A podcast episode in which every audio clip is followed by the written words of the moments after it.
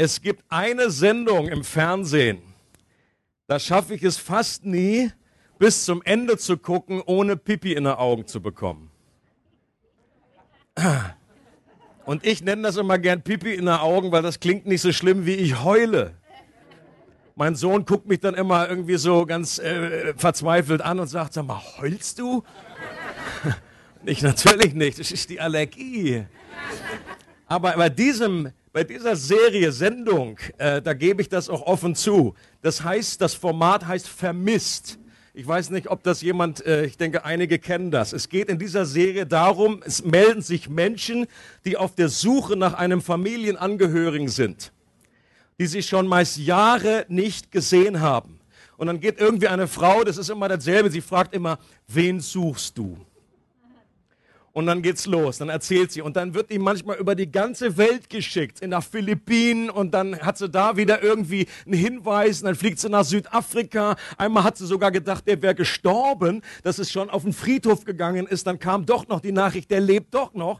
Und dann wenn der Augenblick kommt, wenn dann eine, ein Sohn oder eine Tochter ihren leiblichen Vater trifft und umarmt, den sie vielleicht noch nie in ihrem Leben getroffen hat, dann ist das ein unglaublich emotionaler Moment. Das ist Taschentuchalarm bei mir. Da brechen bei mir irgendwie alle Dämme. Und ich glaube, dass hinter der menschlichen Suche und der Sehnsucht die hier zum Ausdruck kommt, noch eine tiefere Sehnsucht steckt. In uns steckt eine Sehnsucht nach dem Vater, von dem jede Vaterschaft kommt, wie Gott äh, in der, im Epheserbrief beschrieben wird wirklich nach Hause zu kommen, diesen Vater zu finden und wieder mit ihm vereint zu werden, ist die grundlegendste menschliche Sehnsucht, die es gibt. Und die wahrscheinlich berühmteste, berühmteste Vermisst-Episode die stammt von Jesus selbst. Und der hat nämlich folgende Geschichte erzählt. Das wird einigen bekannt sein. Ich möchte euch einladen, dass wir das mit neuen Ohren hören, als wäre es zum ersten Mal. Jesus sagt, ein Mann hatte zwei Söhne. Der Jüngere sagte zu ihm, Vater, gib mir den Anteil am Erbe, der mir zusteht. Da teilte der Vater das Vermögen unter die beiden auf. Wenige Tage später hatte der jüngere Sohn seinen ganzen Anteil verkauft und zog mit dem Erlös in ein fernes Land. Dort lebte er in Saus und Braus und brachte sein Vermögen durch. Als er alles aufgebraucht hatte, wurde jenes Land von einer großen Hungersnot heimgesucht. Da geriet auch er in Schwierigkeiten. In seiner Not wandte er sich an einen Bürger des Landes und dieser schickte ihn zum Schweinehüten auf seine Felder. Er wäre froh gewesen, wenn er seinen Hunger mit den Schoten, die die Schweine fraßen, hätte stillen dürfen. Doch selbst davon wollte ihm keiner etwas geben. Jetzt kam er zur Besinnung. Er sagte sich, wie viele Tagelöhner hat mein Vater und alle haben mehr als genug zu essen. Ich dagegen komme hier vor Hunger um. Ich will mich aufmachen und zu meinem Vater gehen und zu ihm sagen, Vater, ich habe mich gegen den Himmel und gegen dich versündigt. Ich bin es nicht mehr wert, dein Sohn genannt zu werden. Mach mich zu einem deiner Tagelöhner. So machte er sich auf den Weg zu seinem Vater. Dieser sah ihn schon von weitem kommen. Voller Mitleid lief er ihm entgegen, fiel ihm um den Hals und küsste ihn. Vater, sagte der Sohn zu ihm, ich habe mich gegen den Himmel und gegen dich versündigt. Ich bin es nicht mehr wert, dein Sohn genannt zu werden. Doch der Vater befahl seinen Dienern schnell, holt das beste Gewand und zieht es ihm an, steckt ihm einen Ring an den Finger und bringt ihm ein paar Sandalen, holt das Mastgalb und schlachtet es. Wir wollen ein Fest feiern und fröhlich sein, denn mein Sohn war tot und nun lebt er wieder. Er war verloren und nun ist er wieder gefunden. Und sie begannen zu feiern. Der ältere Sohn war auf dem Feld gewesen. Als er jetzt zurückkam, hörte er schon von weitem den Lärm von Musik und Tanz. Er rief einen Knecht und erkundigte sich, was das zu bedeuten habe. Dein Bruder ist zurückgekommen, lautet die Antwort. Und dein Vater hat das Mastkalb schlachten lassen, weil er ihn wohlbehalten wieder hat. Der ältere Bruder wurde zornig und wollte nicht in das Haus hineingehen. Da kam sein Vater heraus und redete ihm gut zu. Aber er hielt seinem Vater vor, so viele Jahre diene ich dir jetzt schon und habe mich nie deinen Anordnungen widersetzt. Und doch hast du mir nie auch nur einen Ziegenbock gegeben, sodass ich mit meinen Freunden hätte feiern können. Und nun kommt dieser Mensch da zurück, dein Sohn, der dein Vermögen mit Huren durchgebracht hat. Und du lässt das Mastkalb für ihn schlachten? Kind, sagte der Vater zu ihm, du bist immer bei mir und alles, was mir gehört, gehört auch dir. Aber jetzt mussten wir doch feiern. und uns freuen, denn dieser hier, dein Bruder, war tot und nun lebt er wieder. Er war verloren und nun ist er wiedergefunden. Eine der genialsten Geschichten, die es gibt. In einer kurz und knackigen Art ist da so viel drinne und wir können nur einiges etwas von dem äh, auspacken heute. Eine große Gefahr bei dieser Geschichte ist, dass wir ähm, den jüngeren Sohn so sehr im Fokus haben und den nur anschauen, darüber gibt es Millionen Predigten, aber die Gefahr besteht, dass wenn wir die, die, die, Betonung da falsch legen, dass wir den wahren Clou der Geschichte und den Grund, warum Jesus damals eigentlich die Geschichte erzählt, dass wir das verpassen, daran irgendwie flott vorbeisegeln. Die Ausgangssituation wird einige Verse vorher beschrieben. Da heißt es in Lukas 15, Verse 1 bis 2, Jesus war ständig umgeben von Zolleinnehmern und anderen Leuten, die als Sünder galten. Sie wollten ihn alle hören. Die Pharisäer und die Schriftgelehrten waren darüber empört.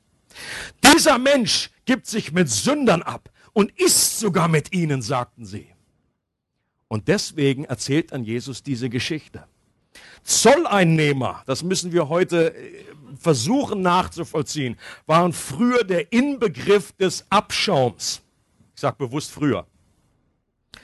Ähm, ich habe ein gutes Verhältnis zu dem Zöllner hier, solange der mich solange der mich nicht anhält. Die arbeiten damals nämlich mit den Erzfeinden, den Römern zusammen und beuteten das eigene Volk aus, indem sie zusätzliche Zolleinnahmen erhoben und das in ihre eigene Tasche fließen ließen. Und diese offensichtlichen Sünder, die werden in der Geschichte von dem jüngeren Sohn repräsentiert, der sich ja genauso offensichtlich vom Vater entfernt hatte und sein Erbe verantwortungslos verprasst hat. Das waren die Zöllner, die Sünder. Doch das Hauptziel, warum Jesus diese Geschichte erzählt, war nicht eine herzzerreißende, sentimentale Vermisstgeschichte zu erzählen, bei der alle ihre Taschentücher rausholen und sagen, ach, je, das herzig. Nein, Jesus wollte keine Herzen erwärmen, sondern Denkschubladen durchbrechen. Vor allem die falschen Denkschubladen der damaligen Pharisäer und Schriftgelehrten. Das waren die Frommen der damaligen Zeit. Pharisäer hat heute so einen negativen Touch, hat es damals aber nicht. Damals waren das die Helden, die Pharisäer, das waren die, die ganz verbissen waren, die Schriftgelehrten, die es ganz genau genommen haben. Und auf einmal kommt hier eine Wendung in dieser Geschichte. Und die Pharisäer und Schriftgelehrten, die waren damals der Überzeugung, verlorene Sünder, das sind die anderen. Das sind die Pharisäer und das sind die, Zöllner und die Huren und alle, die nicht so gewissenhaft und treu das Gesetz beachten wie wir. Wir sind die Guten, da draußen sind die Bösen. Das war ihre Vorstellung. Und an dieser Geschichte, die Jesus erzählt hat, passte denen schon mal nicht, dass der Vater dem jüngeren Sohn, der so verschwenderisch gelebt hat, interessant, im Englischen heißt, diese, heißt dieses Gleichnis the prodigal son. ich habe erst jetzt gelernt, dass prodigal eigentlich verschwenderisch heißt. Also der Sohn war verschwenderisch, aber der Vater ist diesem verschwenderischen Sünde mit einer verschwenderischen Gnade begegnet. Und das konnten die Pharisäer nicht verknusen. Das konnten sie überhaupt nicht verstehen. Dem soll man die Leviten lesen und den nicht einfach so vergeben. Das gehört doch bestraft und nicht wieder als Sohn eingesetzt. Und das allerletzte, was dieser jüngere Sohn verdient, ist eine verschwenderische Willkommensparty mit einem teuren Mastkalb und DJ CP. Ja, die haben ja da getanzt, die haben Musik gemacht. Und hallo, da kommt einer zurück, der hat das ganze Geld verprasst und den feiert man dann auch noch in dieser Art und Weise. Die Hauptzielgruppe, an die diese Geschichte geht, sind die Pharisäer und Schriftgelehrten, die in der Geschichte durch den älteren Bruder vertreten werden. Und der ältere Bruder war der, der brav zu Hause blieb und der nie ein Gebot übertreten hatte, nach seiner eigenen Aussage. Doch der ältere Bruder war genau so verloren wie der jüngere Bruder. Und das ist die Hauptpointe von Jesus, die er den Pharisäern durch diese Geschichte klar machen wollte. Bei dem älteren Sohn waren es nicht seine offensichtlichen Sünden, die zwischen ihm und seinem Vater eine Barriere aufrichteten, sondern sein Stolz auf die eigenen moralischen Verdienste. Das stand diesem Sohn im Weg zu seinem Vater, eine echte Beziehung zu haben. Er sagt, so viele Jahre diene ich dir jetzt schon und habe mich nie deinen Anordnungen widersetzt. Und doch hast du mir nie auch nur einen Ziegenbock gegeben, sodass ich mit meinen Freunden hätte feiern können. Was hier rausspricht, das Herz, was dieser Sohn hat, das sind Worte eines Angestellten, eines, eines Menschen, der eine Dienstbeziehung zu seinem Vater lebt und nicht die Worte eines Sohnes. Der, der Sohn hat innerlich Listen geführt und er definierte sich über Leistung und Gebote. Der ältere Sohn meinte durch seine Rechtschaffenheit einen Anspruch auf den Segen des Vaters zu haben. Dieser ältere Sohn, er lebte zwar im Haus des Vaters, aber er war nicht zu Hause beim Vater. Das ist ein riesiger Unterschied.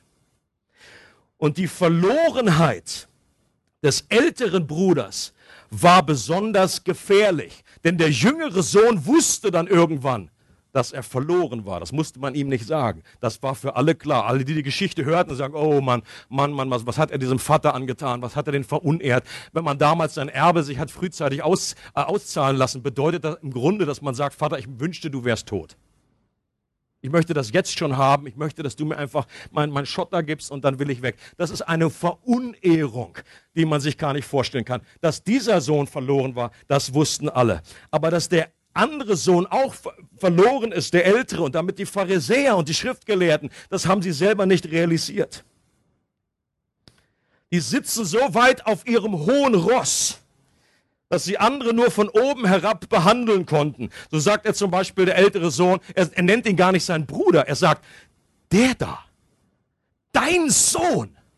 Ja, das machen wir ja auch gerne so, wenn wir irgendwie, irgendwie mit unseren Kindern nicht zufrieden sind, dann sage ich dann zu meiner Frau, du, dein Sohn, der hat wieder was angestellt. Und dann hoffentlich erinnert sie mich, äh, du, du warst ja auch beteiligt. Ähm,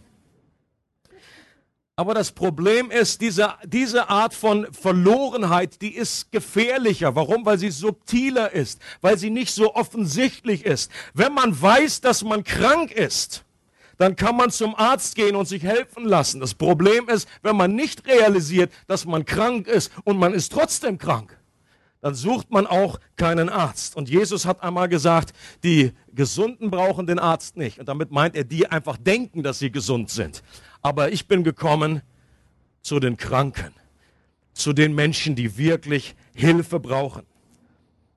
Eine englische Zeitung hat mal die Frage gestellt, was stimmt nicht mit dieser Welt? Worauf der christliche Denker Chesterton in einem kurzen Leserbrief geantwortet hat, ich. Mit freundlichen Grüßen, Gilbert Keith Chesterton. Und das ist die Haltung eines Menschen, der die Botschaft Jesu begriffen hat. Jesus will zeigen, dass beide Söhne verloren waren, dass beide Söhne in einer Knechtschaft lebten.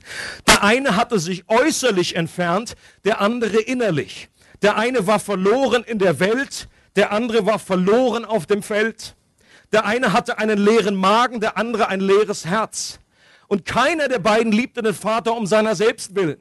Alle beide benutzten den Vater nur für ihre selbstsüchtigen Ziele und Zwecke. Beide Söhne hatten sich von dem Vater äh, entfremdet. Der eine, indem er seine Gebote bricht und der andere, indem er sie alle peinlich befolgt.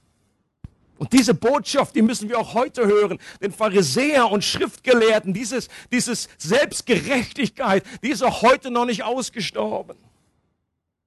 Und beide Söhne lebten am Ziel vorbei. Und das Ziel ist wirklich zu Hause beim Vater zu sein, wonach sich der Vater sehnt. Und diese beiden Söhne in der Geschichte, die repräsentieren die beiden Varianten menschlichen Verlorenseins. Die eine ist Rebellion und die andere ist Religion. Rebellion ist der jüngere Sohn, und Religion symbolisiert der ältere Sohn. In der Rebellion suchen wir unsere eigene Erfüllung an allen möglichen Orten, außer bei Gott selbst. Und der Lüge, der wir dabei auf den Leim, gehen, ist folgende. Gott ist der große Freudentöter. Wie oft hören wir das in Gesprächen, wenn wir mit Menschen zusammen sind, sagen, äh, möchtest du Christ werden? Jesus ist die beste Sache der Welt. Dann sagen die, du, ich möchte echt noch ein bisschen Spaß haben. Ja, vielleicht irgendwie, wenn ich 80 bin oder so, dann kann ich ja noch so die Kurve kriegen. Und dahinter steckt dieses falsche Verständnis, als wäre Gott irgendwie derjenige, der uns berauben möchte, der uns der große Freudentöter ist, der uns nichts gönnt. Und dabei genau das Gegenteil ist der Fall. Gott möchte, Jesus hat an einer Stelle gesagt, ich möchte, dass eure Freude vollkommen wird. Nur er möchte uns bewahren vor falschen Inhalten, möchte uns bewahren vor Dingen, die uns auf Dauer letztendlich kaputt machen und wo wir, wo wir Dinge an die Stelle Gottes setzen und nicht Gott wirklich Raum geben in unserem Leben. Vielleicht bereisen wir die Welt. Wir machen Karriere. Wir suchen uns immer wieder neue Hobbys. Wir kaufen uns neue Spielzeuge. Wir wechseln unsere Beziehung. Doch irgendwann merken wir, dass all das unsere Sehnsucht nach dem Zuhause beim Vater nicht wirklich stillen kann, dass sie kein Ersatz sind. Manchmal landen wir auch bei den Schweinen im Sprichwörtlichen, dass wir in irgendwie einer Krise, einer Lebenskrise sind. Und das kann ein versteckter Segen sein, wenn wir dadurch realisieren, wie der jüngere Sohn, dass wir eigentlich den Vater vermissen. Und in der Religion versuchen wir aus eigener Kraft und Anstrengung anständig und gut zu sein. In der Religion geht es nur um äußeres Verhalten, um äußere Regeln, die man einhält und irgendwie abhakt und nicht um die herzensmäßige äh, Verbindung. Und wir wollen immer wieder beweisen, vielleicht uns selbst, vielleicht dem anderen oder vielleicht auch Gott, dass wir nicht wirklich krank sind. Klar haben wir unsere Schwächen. Kein Mensch streitet das ab. Ja, natürlich, ich bin doch Mensch, natürlich habe ich meine Schwächen. Aber ich bin ja immerhin nicht so schlimm wie der da. Und da haben wir gleich viele, die wir irgendwie, äh, mein Nachbar oder äh, jemand bei der Arbeit oder wie auch immer, der, der ist schlimm aber nicht ich. Das Problem ist nur, dass du selber auch wieder Nachbar von jemand anderem bist. Und der nimmt dich vielleicht als Beispiel. Und der Lüge, der wir hier bei dieser Religion glauben, oft an den Leim gehen, ist, ich schaffe das schon allein. Ich brauche keinen Retter. Das ist die Lüge, die dahinter steckt. Das kennen wir von unseren Kids, das muss man denen auch nicht beibringen. Ganz früh wollen die einfach alleine machen. Alleine machen. Und das ist ein Stück weit hilfreich in der Entwicklung, dass sie selbstständig werden. Aber dieses Urproblem, das bleibt dahinter. Wir wollen es alleine. Wir wollen die Ärmel hochkrempeln und irgendwie beweisen der Gott in der Welt, dass wir das irgendwie selber schaffen können.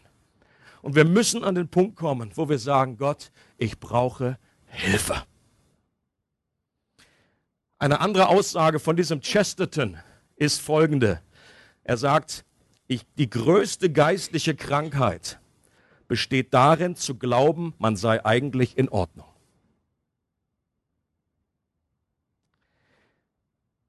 Doch der Vater, der uns hier vorgestellt wird in dieser Geschichte, ist eigentlich die Hauptfigur. So oft heißt es, äh, das ist das Gleichnis vom verlorenen Sohn. Das finde ich schon mal äh, unzureichend. Das ist im Grunde das Gleichnis von den beiden verlorenen Söhnen. Aber eigentlich ist es auch Jesus möchte den Vater offenbaren. Er möchte zeigen, wie der Vater ist in seiner Liebe, dass Gott so ist. Und das gibt es in keiner anderen Religion. Dass der, der Gott der Bibel dargestellt wird als ein Vater. Das war das, wo, wo, Jesus damals, als er auf der Erde war, die Juden damals total überrascht hat, äh, als er plötzlich sagte, aber ich spreche mit Gott wie mit einem Papa, mit meinem himmlischen Vater. Das war für die damals, das ist satirisch, das ist äh, verunehrend. Doch der Vater liebt beide Söhne. Er liebt den rebellischen und den religiösen Sohn. Er kommt beiden Söhnen entgegen und bringt dadurch seine Liebe zum Ausdruck. Es heißt sogar den, dem jüngeren Sohn, er rennt ihm entgegen und man muss wissen, dass damals äh, äh, Männer im Orient, gestandene Männer, die sind nicht gelaufen. Das war das Letzte, was die normalerweise machen. Aber hier war ihm alles wurscht, war ihm alles egal. Er war so überwältigt von der Liebe. Er hat Ausschau gehalten nach diesem Sohn und er läuft ihm entgegen. Und das ist das Bild von dem himmlischen Vater, den Jesus repräsentiert hat. Und er möchte, dass beide Söhne bei ihm zu Hause sind und sich beide an der Tatsache erfreuen können, dass sie seine Söhne sind, dass sie das als das kostbarste Geschenk erkennen. Ein Geschenk, das man sich eben nicht verdienen kann.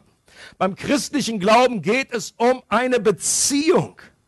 Und das größte Geschenk der frohen Botschaft ist, dass Gott selbst uns zu seinen Söhnen und Töchtern machen will und uns einlädt, nach Hause zu kommen und diese Beziehung in Ewigkeit zu feiern ersten Johannesbrief, da heißt es folgendermaßen, seht doch, wie groß die Liebe ist, die uns der Vater erwiesen hat. Kinder Gottes dürfen wir uns nennen und wir sind es tatsächlich.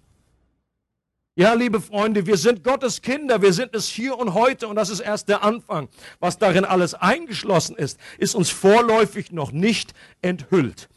Gott macht Menschen zu seinen Söhnen und Töchtern. Leute, das ist ein Gedanke, der im Grunde, da kannst du die Ewigkeit mit verbringen, um das zu entpacken. Der ist so gewaltig. Ist auch hier, äh, wie, wie Johannes sagt, äh, äh, er zwickt sich, er, er schreibt das aus und sagt, wir dürfen uns Kinder Gottes nennen. Er zwickt sich irgendwie so, tatsächlich. Wir sind es. Das dürfen wir uns nicht nur nennen, sondern wir sind es tatsächlich. Und er möchte, dass wir auch das verstehen. Und das, das ist unsere neue Identität. Auch wenn wir die nur Schritt für Schritt realisieren, was das wirklich bedeutet. Wir werden noch in der Ewigkeit Zeit dazu haben, um das wirklich zu verstehen. Und wie diese Beziehung zu Gott aussehen kann, das können wir an der Taufe, als Jesus getauft wurde, erkennen. Da heißt es an, äh, unglaubliche äh, Szene, die hier beschrieben wird.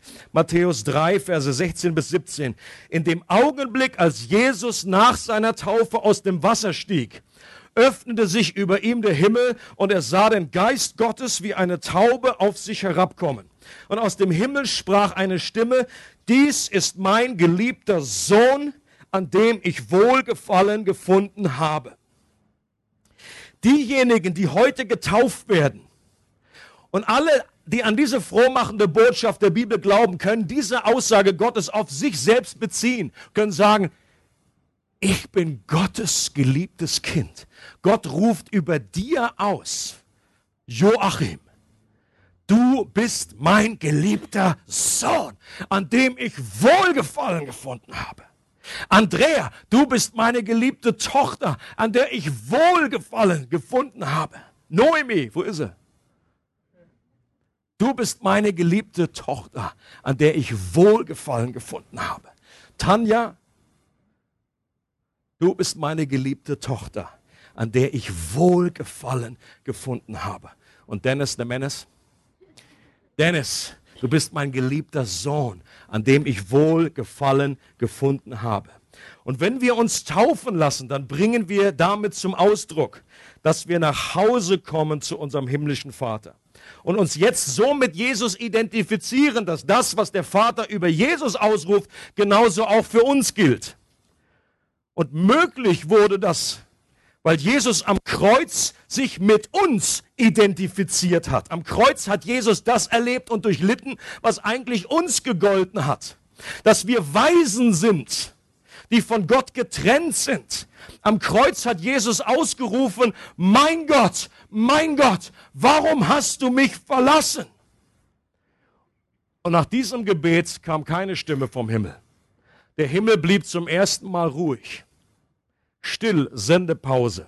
In diesem Moment ist Jesus stellvertretend eine Weise geworden, damit wir von Gott im Gegenzug als Kinder adoptiert werden können. Hier hat ein wunderbarer, genialer Austausch stattgefunden. Jesus nimmt unsere Stelle ein. Er wurde getrennt von Gott in diesem Moment. Deswegen dieser, oh, dieser Schrei ist, die, die körperlichen Schmerzen bei der Kreuzigung waren das nicht das Schlimmste, was Jesus durchlitten hat, sondern die Trennung von einer Beziehung, die von Ewigkeit her bestanden hat und die für einen Augenblick, für einen Moment äh, getrennt war vom Vater. Diese Beziehung war, war war, war, war auseinandergebrochen. Und das hat Jesus getan, damit wir wieder in eine vollkommene Beziehung mit Jesus kommen können. In der Taufe bringt ihr genau diese Wahrheit zum Ausdruck, dass euer altes Leben als Weise, das alte Leben der Vaterlosigkeit beendet und begraben ist. Und dass durch den Glauben ein neues Leben als Kinder Gottes begonnen hat. Ihr seid nicht mehr die Alten, sondern ihr habt jetzt eine neue Identität. Ich bin angenommen, ich bin ein Kind Gottes. Amen. Und Johannes würde sagen, tatsächlich. Das ist nicht nur so ein frommer Spruch, den man sich irgendwie auf den Kühlschrank bappt. Bin ein Kind Gottes. So schnell ist so inflatiös, wie wir da rumschmeißen mit diesen Worten. Kind Gottes, Kind Gottes. Tatsächlich. Wir glauben, dass die Taufe deshalb nur dann wirklich Sinn macht, wenn die Person selbst die bewusste Entscheidung getroffen hat, nach Hause zum Vater zu kommen. Und diese dann nach außen sonst unsichtbare Hinwendung wird durch die Taufe sichtbar gemacht. Und das ist auch der Grund, warum wir keine Babys taufen. Sondern mit der Taufe warten, bis jeder das für sich selbst entscheiden kann. Denn diese wichtige Entscheidung können wir nicht für eine andere Person treffen. Das ist unser Grund hier und mit anderen äh, Freikirchen, die sehen das äh, ähnlich. Das Einzige, was unsere Herzen verwandeln kann, uns hilft, diese Entscheidung zu treffen, ist die Botschaft von der verschwenderischen Liebe des Vaters und der aufopfernden Liebe des wahren älteren Bruders, der uns nicht verurteilt, sondern durch sein Sterben am Kreuz den Weg freigeräumt hat, damit wir wieder mit Gott versöhnt werden können. Wer das wirklich realisiert, der macht sich auf zurück zum Vater. Und er wird auch erleben, wie Gott selbst ihm entgegengerannt kommt und ein Freudenfest feiert.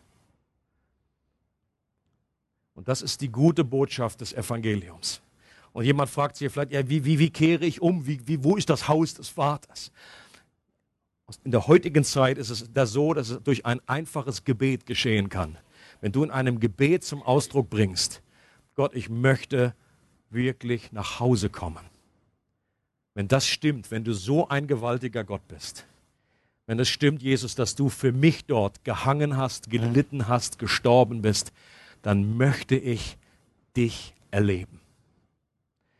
Und durch solche einfachen Worte kann es genau passieren, wird es passieren, dass du einen Schritt auf Gott zugehst und Gott kommt dir entgegengelaufen mit offenen Armen. Und er sagt, herzlich willkommen und er hält dir nicht etwas vor. So interessant in der Geschichte. Er hat sich da sein kleines Buß, Bußverschen zurechtgelegt. Ich werde sagen, Vater, ich habe gegen dich und den Himmel äh, äh, gesündigt, bitte lass mich nur. Der Vater hat ihn fast nicht aussprechen lassen, hat gar nicht darauf reagiert, er hat gesagt, ja gut, alles klar, ich weiß, ich sehe, dein Herz ist zurückgekommen, du bist, ich weiß, ich weiß, brauchst jetzt hier nicht nur ein großes, äh, äh, kleines Sprüchlein aufsagen. Er hat ihn gleich überschüttet mit seiner Liebe, seiner Gnade, hat ihn in den Arm genommen, hat gesagt, komm, du wirst völlig wieder installiert als Sohn Gottes, kriegst mein Gewand, kriegst den, den, den Siegelring, Schuhe an die Füße und Party, Party mit Vati. Zum Schluss noch ein kleiner Clip, den haben wir schon öfter mal hier gesehen, aber er passt einfach sehr gut, äh, der genau diese Szene, wo der jüngere Sohn zurückkommt, deutlich wird und der Vater, der auf ihn wartet, äh, zu ihm kommt. Und vielleicht hast du mitbekommen heute Morgen zum ersten Mal oder zum erneuten Mal, dass der Vater auf dich wartet. Der Vater möchte wieder auch so eine vermissten Geschichte. Er möchte dir begegnen und er möchte dich in die Arme schließen. Ähm, und dann, während dieses, dieser Clip läuft, dann kannst du einfach zu Gott rufen, innerlich, leise und sagen, Gott, hilf mir, zu dir zurückzukommen.